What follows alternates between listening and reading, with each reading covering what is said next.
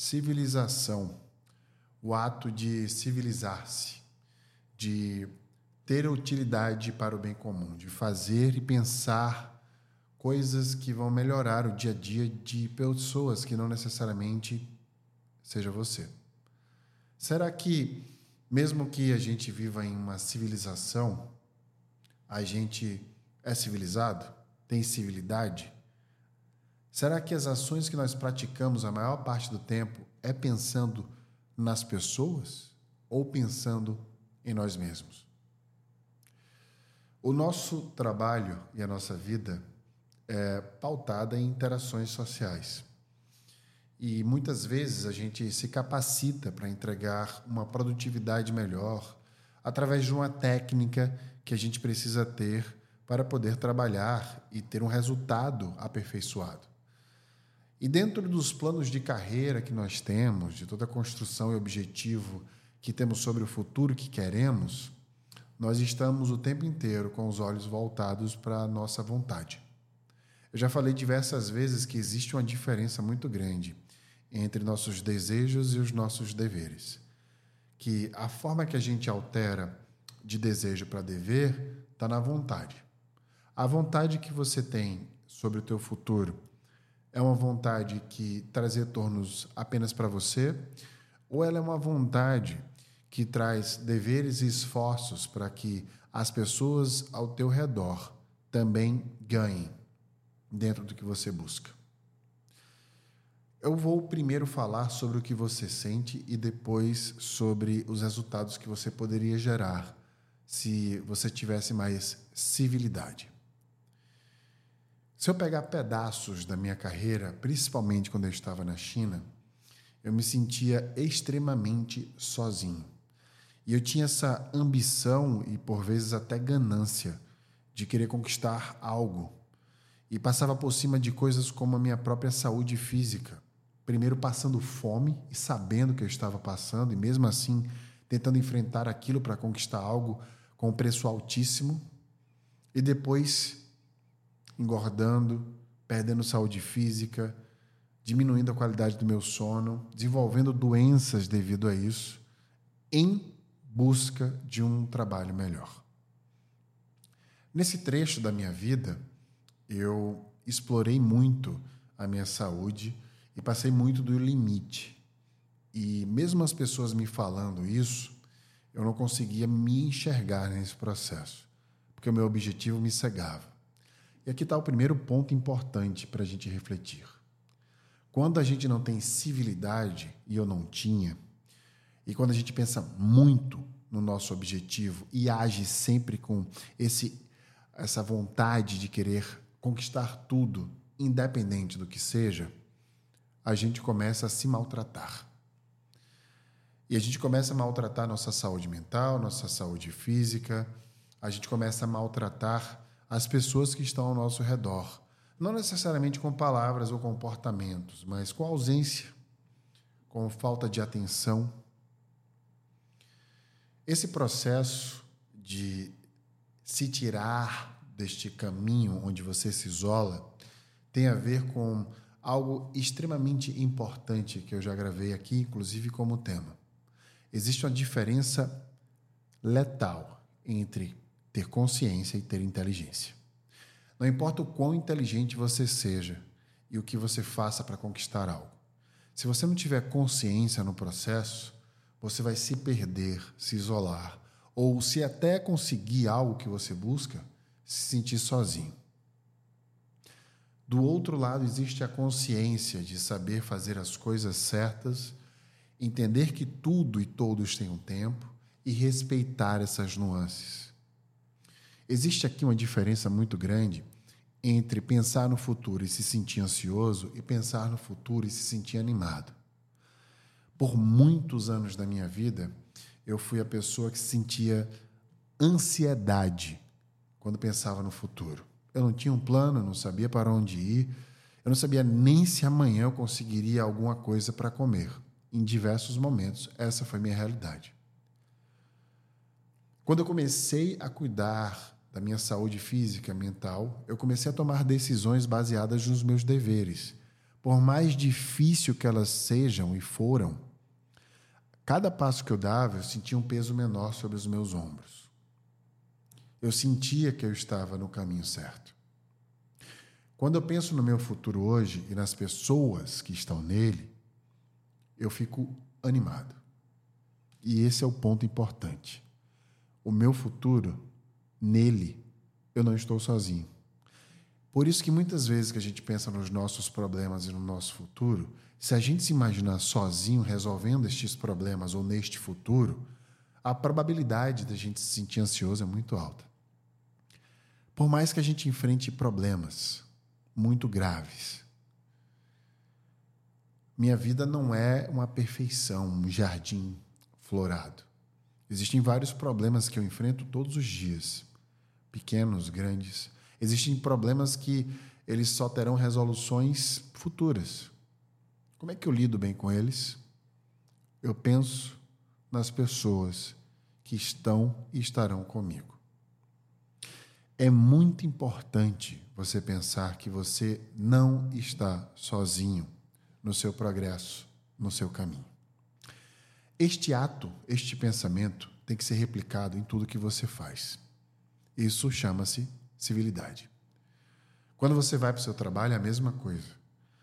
A gente não pode apenas exigir que a gente melhore o nosso tecido social para se sentir bem em relação às pessoas. A gente tem que melhorar em relação a quem somos também. No teu trabalho, essa semana, quantas vezes você pensou nas outras pessoas e como você poderia ajudá-las? Eu tive um chefe indiano, o Elash, que costumava perguntar a todas as pessoas o tempo inteiro: quais problemas você está enfrentando, como eu posso ajudar você a enfrentá-los. Só depois ele falava qualquer coisa que ele queria. Só depois ele pedia qualquer coisa que ele precisava. O posicionamento central dele era se colocar no âmbito de ajudar as pessoas. O Ilash me ensinou uma coisa importantíssima sobre civilidade. O antônimo de civilização é individualidade, é o individualismo. Quanto mais você age com a sua individualidade, quanto mais você se coloca acima de todo mundo antes de qualquer coisa, menor vai ser a probabilidade de você enxergar as pessoas ao seu lado. Veja que isso não tem a ver com amor próprio, se amar primeiro. Isso tem a ver com sempre, numa constância, se colocar em primeiro lugar, não se importando com as outras pessoas e no impacto que isso terá na vida delas. Quando a gente fala de desejos e deveres, voltando para este assunto e mostrando da individualidade, a gente quer dizer exatamente isso. Muitas vezes a gente deseja fazer algo e ter algo como retorno. Mas se a gente parar para pensar que se a gente fizer desse jeito vai impactar negativamente outras pessoas e começar a ter consciência de como a gente pode fazer de uma maneira que beneficie a todos, a gente está saindo dos desejos e indo para os deveres. Os deveres, sempre, sempre que a gente fizer o que a gente deve, a gente vai estar tá pagando um preço por isso. Só que a longo prazo é como se fosse um investimento. É um preço que se paga e que se tem retorno. Porque a partir do momento que você ajuda outras pessoas, isso é uma promoção benéfica sobre a consciência e o caráter que você tem. Eu só consegui sair de uma periferia e chegar no Vale do Silício porque as pessoas me ajudaram.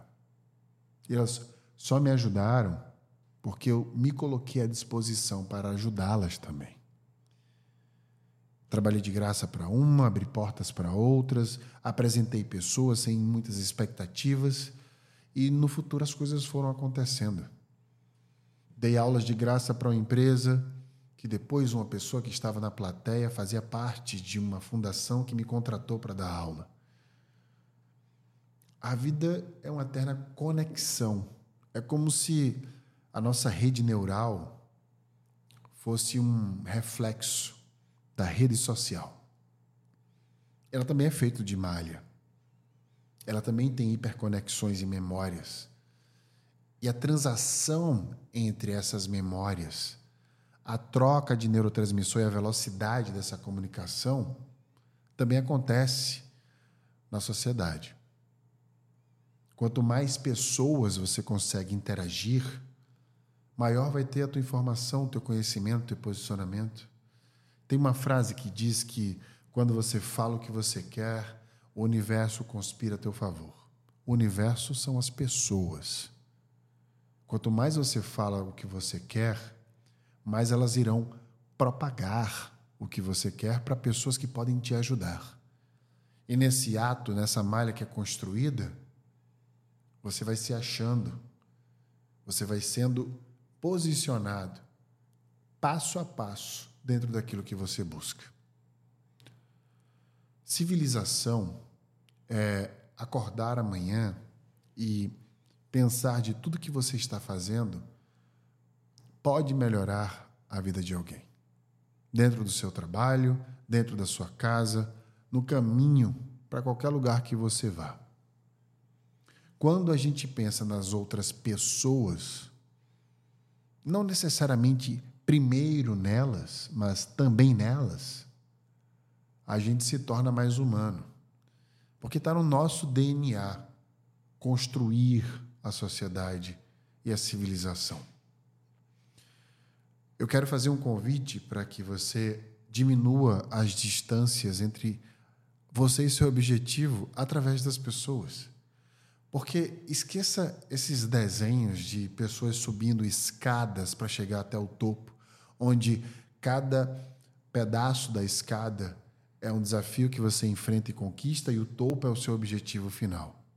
Você não está subindo escadas, você está caminhando. Esse caminho muitas vezes vai te jogar para trás, para os lados, para frente.